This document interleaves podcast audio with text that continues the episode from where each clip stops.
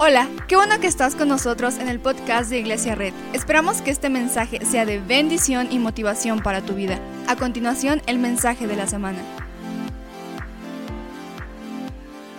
Antes que el mundo se acabe, ¿verdad? Donde hablamos acerca del sermón del monte. Y el sermón del monte es uno de los sermones más increíbles de Jesús. Y quiero empezar leyendo lo que dice. Dice, cuando vio a las multitudes, subió a la ladera de una montaña y se sentó sus discípulos se le acercaron y tomando la palabra comenzó a enseñarles diciendo, el 3 dice, dichosos los pobres en espíritu, porque el reino de los cielos les pertenece. El 4 dice, dichosos los que lloran, porque serán consolados. Ya lo vimos. El 5, dichosos los humildes porque recibirán la tierra como herencia. El 6, dichosos los que tienen hambre y sed de justicia porque serán saciados. El 7, dichosos los compasivos porque serán tratados con compasión. El 8, dichosos los de corazón limpio porque ellos verán a Dios. El 9, dichosos los que trabajan por la paz porque serán llamados hijos de Dios. Y el 10 dice, dichosos seguidos por causa porque el reino de Dios les pertenece. Entonces, me encanta el sermón del monte, porque el sermón del monte es una idea divina de cosas que están fluyendo a través del corazón de Dios, que quiere Dios entregar hacia la humanidad. Dios ve que hay, multitudes, Dios ve que hay griegos, ve que, ve que hay romanos, ve que hay, ve que hay gente, deportistas, filósofos, cristianos, no cristianos, galileos, judíos. Y dice, esta es la mejor oportunidad para demostrarle al mundo cómo yo quiero que esto sea el mundo. Pues empieza con ocho bienaventuranzas que marcan su ministerio y muchas de las cosas que hace. Y lo curioso es que lo da en un monte. La Biblia dice que él sube al monte y se sienta. Contempla cuánta gente hay ahí. Y ahí comienza el cambio de cultura que el humano debe vivir.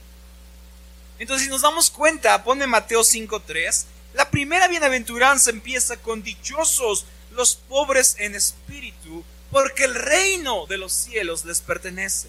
Y luego si vemos el 10 dice, dichosos los perseguidos por causa de la justicia, porque el reino de los cielos le pertenece. Entonces Jesús comienza con la bendición hacia los pobres en espíritu, diciendo que el reino de los cielos les pertenece y ninguna se repite, o una tras otra no se repite, pero se repite la última. Dice, dichosos los perseguidos por causa de la justicia, porque el reino de los cielos les pertenece. Jesús, ¿por qué repite una idea, Jesús? ¿Por qué? Jesús, se te acabaron las ideas políticas, se te acabó el discurso y ahora tienes que repetir como los pastores a veces hacemos para que la gente se emocione. ¿Por qué, ¿Por qué estás repitiendo algo que ya dijiste en la primera bienaventuranza? ¿Acaso, acaso se te olvidó lo que tenías que decir? ¿O, ¿O por qué prometes al inicio el reino de los cielos y al final prometes el reino de los cielos? ¿Acaso esto tiene alguna razón, Jesús? ¿O, o simplemente se te olvidó qué decir y simplemente dijiste lo que se te ocurrió. Y, y me gusta cómo el principio de las bienaventuranzas es los pobres en espíritu, que de ellos es el reino de los cielos. Y la última bienaventuranza es los perseguidos por la justicia, que es el reino de los cielos. Entonces, esto nos da a entender que el ciclo que rodea el reino de los cielos comienza y termina con dos personas, con los pobres en espíritu, pero aquellos que también serán perseguidos por la justicia. Porque los que son perseguidos por la justicia son aquellos que están en contra de lo que el mundo plantea como el mundo. Hay un chorro de gente que es perseguido por la justicia. Hay un chorro de gente que por su activismo es perseguido por gobiernos, es perseguido por personas. Pero aquí nos está diciendo el Señor que si tú persigues la justicia, el reino de los que si tú buscas la justicia, serás perseguido, pero el reino de los cielos no te pertenece. Entonces Jesús nos enseña que estas ideas divinas, quien base su vida y su iglesia en estas ideas divinas, será perseguido. Entonces después de la bendición a los pacificadores, viene la persecución a los justos. Porque en un mundo que está gobernado bajo los poderes de un imperio, bajo los poderes de un reino, en el mundo que está gobernado por el poder, por la violencia, por la venganza, la justicia causa persecución. Los que levantan voces de profecía a su tierra son perseguidos. Y hablamos de persecución completa, ¿no? No que nos cierren las iglesias, nos están persiguiendo. No, nos están cuidando de no esparcir el virus. Eso no es persecución. Y si te das cuenta, Dios cierra el ciclo de las bienaventuranzas y dice, los que son perseguidos por causa de la justicia heredarán el reino de los cielos. Jesús no dice esto, lo repite porque las ideas se le hayan acabado, sino Jesús repite esta, esta idea porque al final la vida de Jesús termina siendo perseguido por la justicia. Entonces dice, bendecidos los pobres en espíritu, porque de ellos es el reino de los cielos. Y al final el ciclo es, bendecidos los perseguidos por la justicia, porque de ellos es el reino de los cielos. Entonces, el ciclo es así. El 3 dice, dichosos los pobres en espíritu, porque el reino de los cielos les pertenece. ¿Acaso no Jesús fue un pobre en espíritu? ¿Acaso no nació de una virgen que, que no, no conocía nada de la vida y que, y que tuvo que ser perseguida y que, y que vivió muchas cosas, pero el reino de los cielos les pertenece? ¿No acaso el primero que fue anunciado el reino de los cielos fue a los pobres en espíritu, a pastores que estaban pastando sus ovejas? No, no el reino de los cielos es aquellos que no tenían riqueza espiritual. Y el último, la última bienaventuranza es el ciclo de justicia. dice, los pobres en espíritu heredan el reino, pero también los perseguidos a causa de la justicia. Porque las bienaventuranzas no son ajenas a la crucifixión. De hecho, las bienaventuranzas complementan el ciclo de la crucifixión. Porque al final, de la, al final la vida de Jesús termina así siendo pobre en espíritu, predicándole a los pobres en espíritu que el reino es de ellos y siendo perseguido por la justicia. Porque el sermón del monte, la prédica del monte llevaría a Jesús al monte del Calvario. El sermón del monte, las ideas divinas, las bienaventuranzas, llevarían a Jesús a ser crucificado en otro monte nunca se rindió ante las potestades de este mundo, supo que estas bendiciones y estas nuevas ideas del reino serían clavos en su cruz. Entonces, cada que él daba una bienaventuranza, él sabía que esta nueva manera de ver el mundo lo iba a terminar colgando, porque a eso no le gustaba al imperio romano. Entonces la cruz no es menos que el cumplimiento de las bienaventuranzas. La cruz es la devoción completa de Jesús a sus ideas. Una devoción tan completa que esa devoción lo asesinó cruelmente y vilmente con clavos en la cruz. Si nosotros separamos el sermón del monte del monte del Calvario, tenemos dos historias completamente distintas, pero si las unimos, nos damos cuenta que Jesús no murió porque un Dios vengativo deseaba su sangre, sino nos damos cuenta que Jesús murió porque vino a proclamar justicia a esta tierra y eso al imperio no le gustó. Entonces las bienaventuranzas sabían que Jesús sabía que cada una de esas bienaventuranzas era un clavo en la cruz. Cada que él decía una idea, cada que él decía, dichosos los pobres en espíritu, porque el reino de los cielos les pertenece, sabía que iría a una cruz. Cuando decía, dichosos los que lloran porque serán consolados, sabía que iba a una cruz. Cuando decía dichosos los humildes porque ellos recibirán la tierra como herencia, provocaba el imperio y sabía que iba a la cruz. Cada que decía una de esas frases, sabía que eso no le iba a gustar a este mundo y eso no estaba eh, incitando a hacer. sean gente que busca el reino de los cielos y no que busque este mundo. El 3, cuando dijo el 3, el dichosos los pobres en espíritu, porque el reino de los cielos les pertenece. ¿Quién recibe el reino de los cielos? ¿Los sacerdotes? Caifás, Poncio Pilatos. ¿Quién hereda el reino de los cielos? ¿No acaso es un ratero? ¿Está crucificado a un lado de él? ¿No es alguien en bancarrota espiritual? Que le dice, Jesús, no te olvides de mí cuando estés hablando de tu Padre. Y no Jesús mismo le dice, hoy te digo que estarás conmigo en el paraíso. ¿Quién recibe el reino de los cielos? No el pobre en espíritu, no el, no el que fue crucificado junto a él recibe el, recibe el reino de los cielos. Ese pobre en espíritu crucificado, ese pobre en espíritu, ese que nunca iba a una iglesia, ese que quizá nunca fue a, a buscar una religión, ese hombre que estaba crucificado junto a él recibió el reino, mientras que los ricos en espíritu, mientras que los que se creían espirituales nunca abrieron sus ojos a lo que Dios hacía. En la muerte de Jesús, ¿quién recibió el reino? ¿Caifás o el ratero que fue crucificado a él? ¿Un rico espiritualmente o alguien en bancarrota espiritual?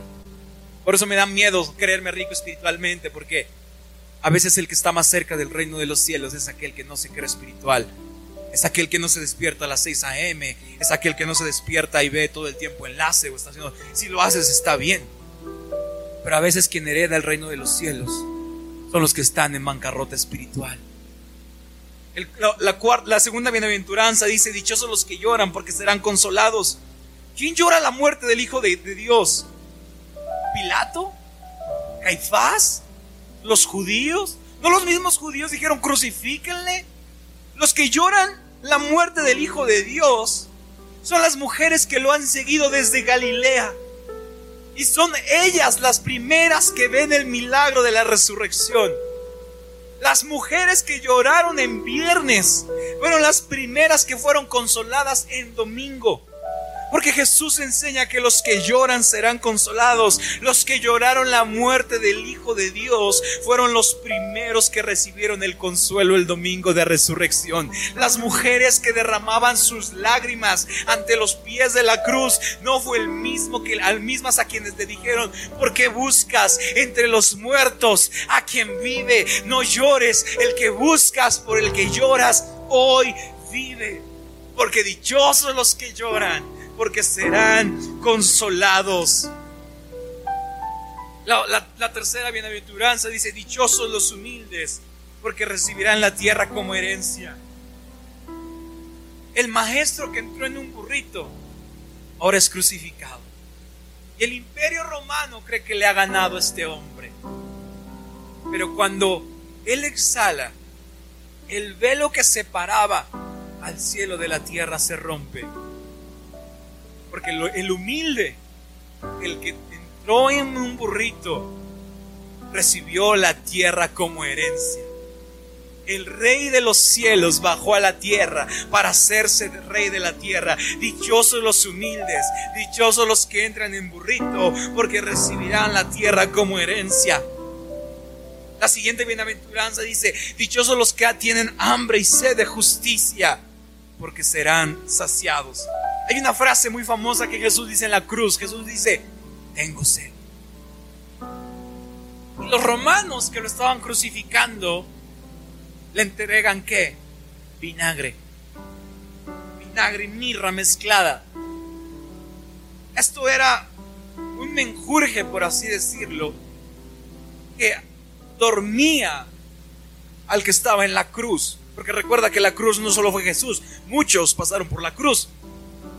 Pero no, todos justificaron a la tierra. Pero cuando Jesús dice tengo sed, no es porque no puede aguantarse la sed, sino porque está a punto de cumplir la, la sed y ser saciado con las artimañas del imperio.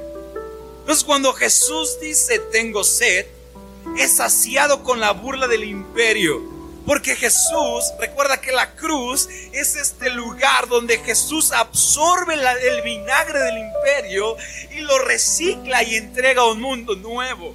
Entonces cuando Jesús dice tengo sed, es porque está cumpliendo el hecho de que los que tienen hambre y sed de justicia serán saciados. la siguiente bienaventuranza dice, dichosos los compasivos, porque serán tratados con compasión.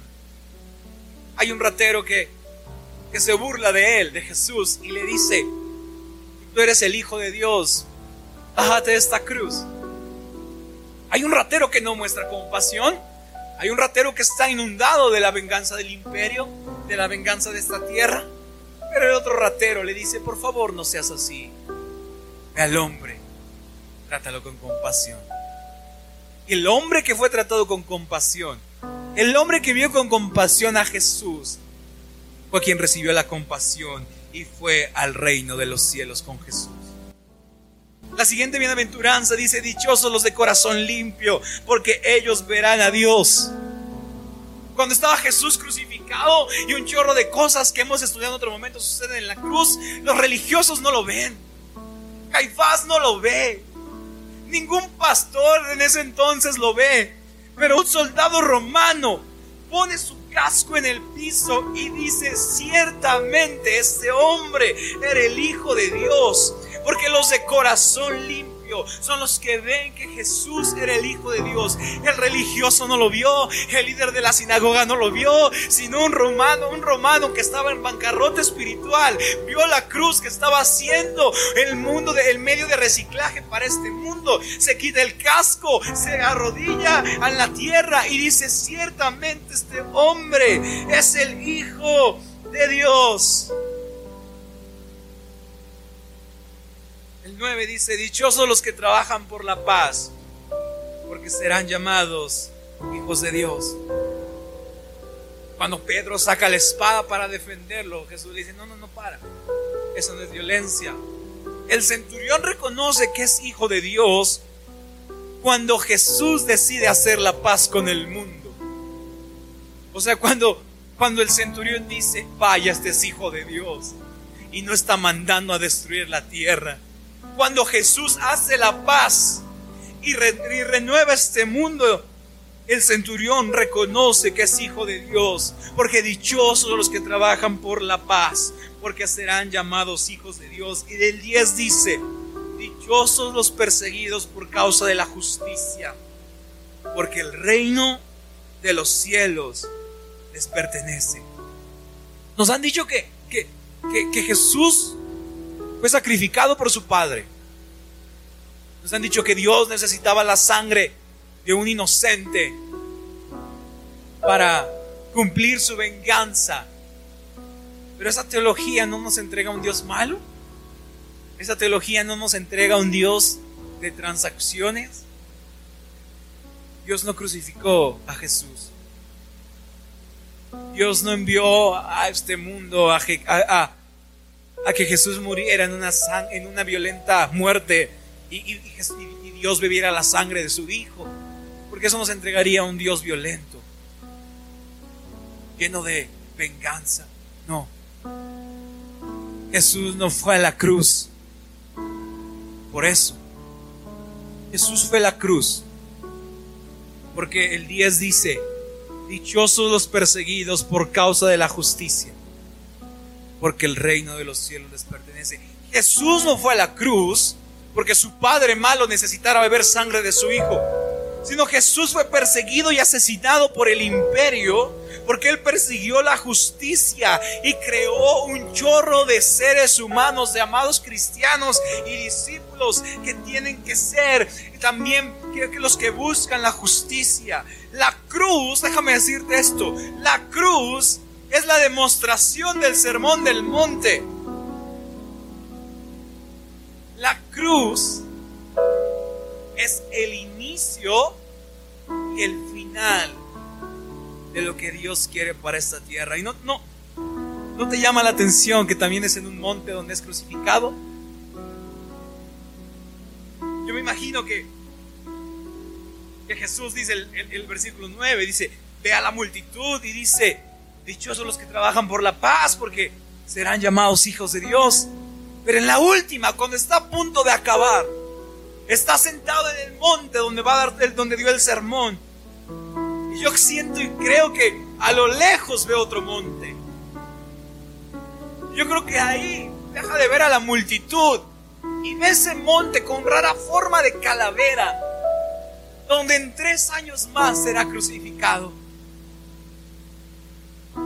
dice ahí, dichosos los perseguidos por la justicia, porque ellos heredarán el reino de los cielos. Desde el monte donde dio su sermón, un monte con rara forma de calavera y los dos montes se cruzan en miradas dando fin al ciclo de las bienaventuranzas. Y entonces Jesús está diciendo los que vean y planten su iglesia y su casa en el sermón del monte verán el perdón de la cruz. Los que planten su iglesia en la pobreza en espíritu verán la cruz siendo lo máximo en sus y monte a monte se ven. Y el primer monte marca el inicio de su ministerio y el segundo monte marca el final. Pero dentro de esos dos montes hay tres años de Jesús siendo devoto a la paz, siendo devoto a la justicia, siendo devoto a amar a los de corazón limpio, siendo devoto a la compasión, siendo devoto a ser, a ser un hombre de justicia, siendo un, siendo un hombre lleno de humildad, siendo un hombre que consuela a los que lloran, siendo un hombre que recibe a los corruptos espiritualmente, a los en bancarrota espiritualmente, para que en medio de esos dos montes, todos pudiéramos caer en esa gracia. Y hoy yo veo una iglesia siendo profeta en su tierra entre los dos montes. Entre el sermón del monte y el monte de la calavera, el monte Gólgota, el monte del Calvario. Yo veo hoy una iglesia que empieza cuatro años. Que pasa, que voltea a ver a Jesús y escucha las bienaventuranzas y después voltea hacia atrás y ve su cruz. Ve el monte y luego ve la cruz. Ve el monte y luego ve la cruz. Ve el monte. Yo veo hoy una iglesia que hace esto. Que vive entre los dos montes. Que vive entre el sermón del monte y el monte de la calavera. Yo veo una iglesia hoy que recibe a los pobres en espíritu, que no alaba a los que se creen ricos espiritualmente. Yo veo aún a iglesia que le extiende su mano a aquellos que vienen en bancarrota espiritual. Yo veo una iglesia que no prepara sus piedras para apedrear a los que lloran. Yo no veo una iglesia que le dice que los que están deprimidos o viven ataques de ansiedad no son hijos de Dios. Yo veo una iglesia que cuando ve a alguien llorando lo consuela, sin importar si tiene una bandera de catolicismo, una bandera de arcoíris, sin importar que tenga otra agenda política. Yo veo una iglesia que vive entre los dos montes, que ve a los que lloran y los consuela con la cruz. Yo veo una iglesia que no pregunta por qué lloras, que no dice te, te mereces por lo que estás llorando. Yo veo una iglesia que primero consuela y después investiga. Porque las mujeres que lo lloraron fueron los primeros consolados. Yo veo una iglesia que no es ávara, que no es orgullosa, que no persigue la plataforma. Yo veo una iglesia que no quiere entrar en la gran plataforma con pantalla de LEDs y luces, sino veo a la iglesia Cabra Arena con un montón de pallets arrumbadas. Veo una iglesia humilde. Veo una iglesia con un corazón humilde. Y perdón si en algún momento de estos tres años yo no he cumplido las bienaventuranzas. Pongo al perdón entre los dos montes y hoy veo una iglesia que ve el sermón del monte y ve la cruz. Veo una iglesia humilde. Una iglesia que no ve con ojos altivos al nuevo. Veo líderes de alabanza recibiendo a los nuevos, a los que no cantan bien, a los que no tocan bien. Veo una iglesia recibiendo con los brazos abiertos al que viene de otra iglesia y se equivocó. Veo una iglesia que prefiere ser un tapete a ser una losa. Veo una iglesia que prefiere extender perdón porque de ellos es la herencia del reino de los cielos. Veo una iglesia que toma el pecado del mundo y lo mete a la cruz. Y usa la cruz como esta máquina de reciclaje y entrega un mundo solucionado. Veo esta iglesia que hace la paz entre las personas. Veo una iglesia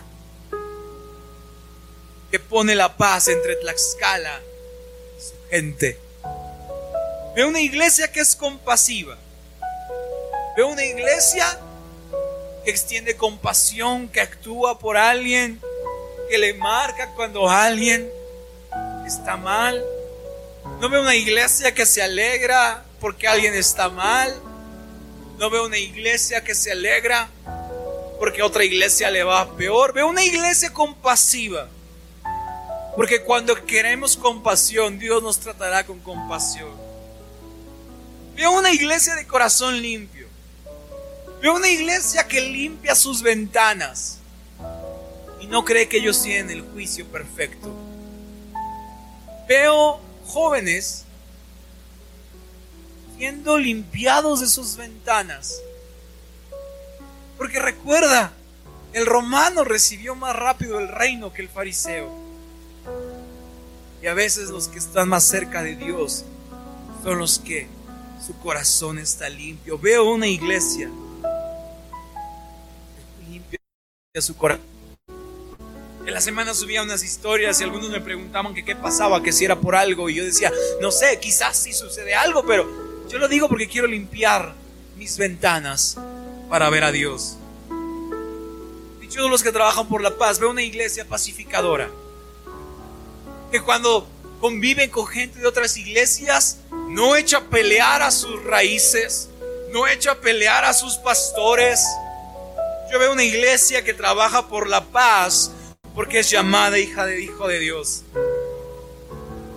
Pero sobre todo, Veo una iglesia que es tan devota a las enseñanzas de Jesús, que su amor por las enseñanzas de Jesús pueda llevarlos a un poco de persecución. No significa que será como antes, gracias a Dios tenemos en México libertad religiosa, pero amar a la gente te va a perseguir, perdonar rápido te va a perseguir, recibir a alguien te va a perseguir. Dejar tocar a alguien te va a perseguir. Dejar ministrar a alguien te va a perseguir. Pero dichosos los perseguidos por causa de la justicia, porque de ellos es el reino. Cielos. Yo veo una iglesia que vive entre los dos montes. Veo una iglesia que vive entre el sermón del monte y entre el, sermón, entre el monte de la cruz. Yo veo esa iglesia. Y antes que el mundo se acabe, sueño que red será esa iglesia. Antes que el mundo se termine por pandemias, terremotos, tornados o lo que sea. Antes que el mundo se acabe, veo una iglesia caminando entre los dos montes, escuchando a Jesús y sus bienaventuranzas y acompañándolo en el camino hacia la cruz. Veo una iglesia que es restaurada, que hace la paz, que provoca que la paz entre el mundo sea hecha esa iglesia veo hoy. Porque Jesús empieza diciendo su sermón del monte, termina viendo hacia el horizonte, hacia un monte con rara forma de calavera, diciendo, el amor a estas ideas que llevará a la cruz, pero el legado que dejaré a la humanidad y a la iglesia. Quien se pare en estos montes será un refugio para todas las personas que entren por sus puertas. Quiero hacer una oración por ti, Señor Jesús. Muchas gracias por acompañarnos. Subimos contenido semanalmente, así que suscríbete y síguenos en redes sociales. Te dejamos los links en la descripción. Nos encanta pasar tiempo contigo, así que si estás en Tlaxcala no olvides visitarnos este domingo.